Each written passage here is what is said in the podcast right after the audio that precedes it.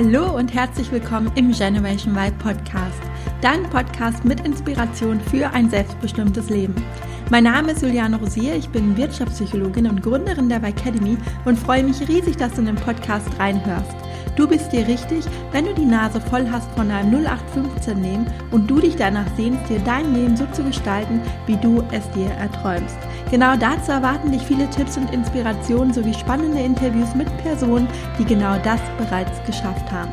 Aber nicht nur das, denn ich stelle dir hier auch regelmäßig Unternehmer und Personalverantwortliche vor, die es in ihrem Unternehmen anders machen und eine Vorbildfunktion einnehmen, wenn es darum geht, sich für die Bedürfnisse der Generation Y und Z als Arbeitgeber gut aufzustellen. Viel Spaß beim Hören dieser Episode.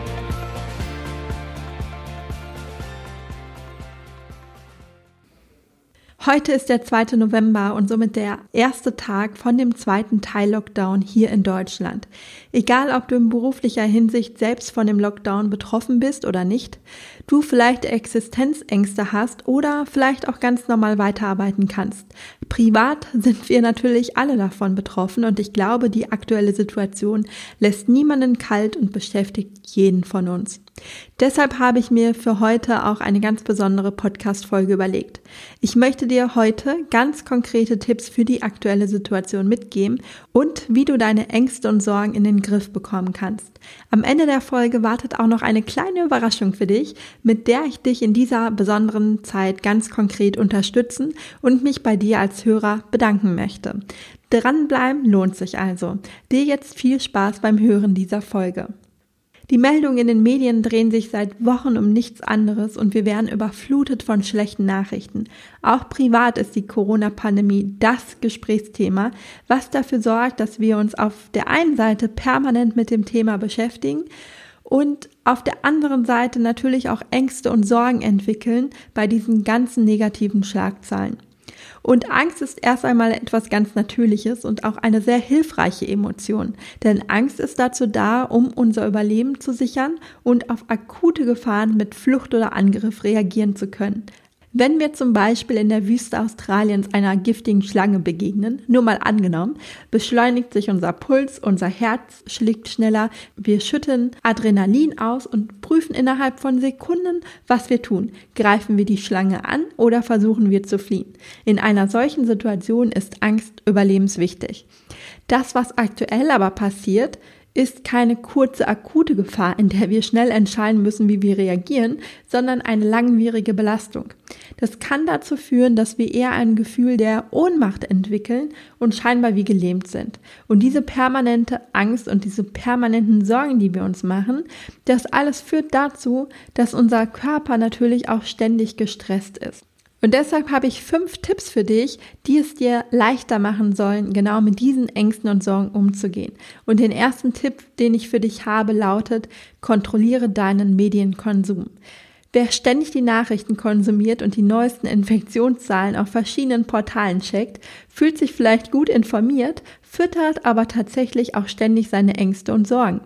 Deshalb informiere dich lieber ganz bewusst nur einmal am Tag auf auserwählten Portalen, statt ständig die neuesten Schlagzeilen zu prüfen, ständig dein Handy in die Hand zu nehmen und in den sozialen Medien unterwegs zu sein oder stündlich die Nachrichten im Fernsehen und Radio zu verfolgen. Grenz dich da wirklich ab und bleib bei dir. Damit bekommst du viel mehr Ruhe und sorgst aktiv für dein Wohlbefinden. Tipp 2. Achte auf dich. Bau dir ganz bewusst Zeiten am Tag ein, in denen du Stille hast. Und sei es nur für 10 Minuten. Du wirst merken, wie gut dir das tun wird, mal kurz zur Ruhe zu kommen. Ja, und nicht nur immer im Außen zu sein. Wir leben ja ohnehin schon in einer sehr hektischen Welt und da ist es einfach wichtig, dir regelmäßig Ruhe zu gönnen, auch dann oder besser gesagt gerade dann, wenn du denkst, du hast keine Zeit dafür. Tipp 3, meditiere. Gerade in diesen Zeiten, wo einfach super viel im Außen wegbricht und alles so instabil ist, ist es umso wichtiger, dass wir Stabilität in unserem Inneren finden. Und die finden wir, indem wir meditieren und nach innen schauen. Wenn du vielleicht noch nie meditiert hast, dann findest du bei YouTube ganz viele angeleitete Meditationen für Einsteiger, die dir dabei helfen können. Also schau da einfach mal rein und hier reichen oft auch schon ein paar Minuten am Tag, damit es dir besser geht. Also überfordere dich auch nicht und nimm dir jetzt vor, jeden Tag eine Stunde zum Meditieren. Das ist für den Anfang wahrscheinlich eher unrealistisch, aber nimm dir vielleicht vor, morgens nach dem Aufwachen einfach so fünf bis zehn Minuten in die Stille zu gehen und du wirst merken, wie gut dir das tut. Tipp 4. Verbinde dich mit anderen Menschen. Auch wenn wir gerade physisch gesehen Abstand halten müssen, ist es umso wichtiger, dass wir uns emotional miteinander verbinden. Und dazu haben wir zum Glück heute alle Möglichkeiten. Ruf deine Familie oder Freunde regelmäßig an, Skype zusammen oder veranstaltet virtuelle Spieleabende. Sei da ruhig mal kreativ, gerade dann, wenn du vielleicht auch mit Einsamkeit zu kämpfen hast und sorg dafür, dass du mit deinem Umfeld in enger Verbindung stehst. Tipp 5. Akzeptiere Dinge, auf die du keinen Einfluss hast. Auch wenn der Lockdown für dich hart sein mag, er ist da und er ist Realität. Du wirst ihn nicht ändern können, egal wie viel du am Meckern bist, genauso wenig wie die Pandemie selbst. Umso mehr Widerstand du innerlich nun dagegen hast, umso mehr du dich dagegen sträubst, desto anstrengender wird es für dich. Also akzeptiere die Situation so, wie sie ist, auch wenn es natürlich für keinen von uns leicht ist, aber nimm die Challenge an, das Beste daraus zu machen und lass den Widerstand in dir los.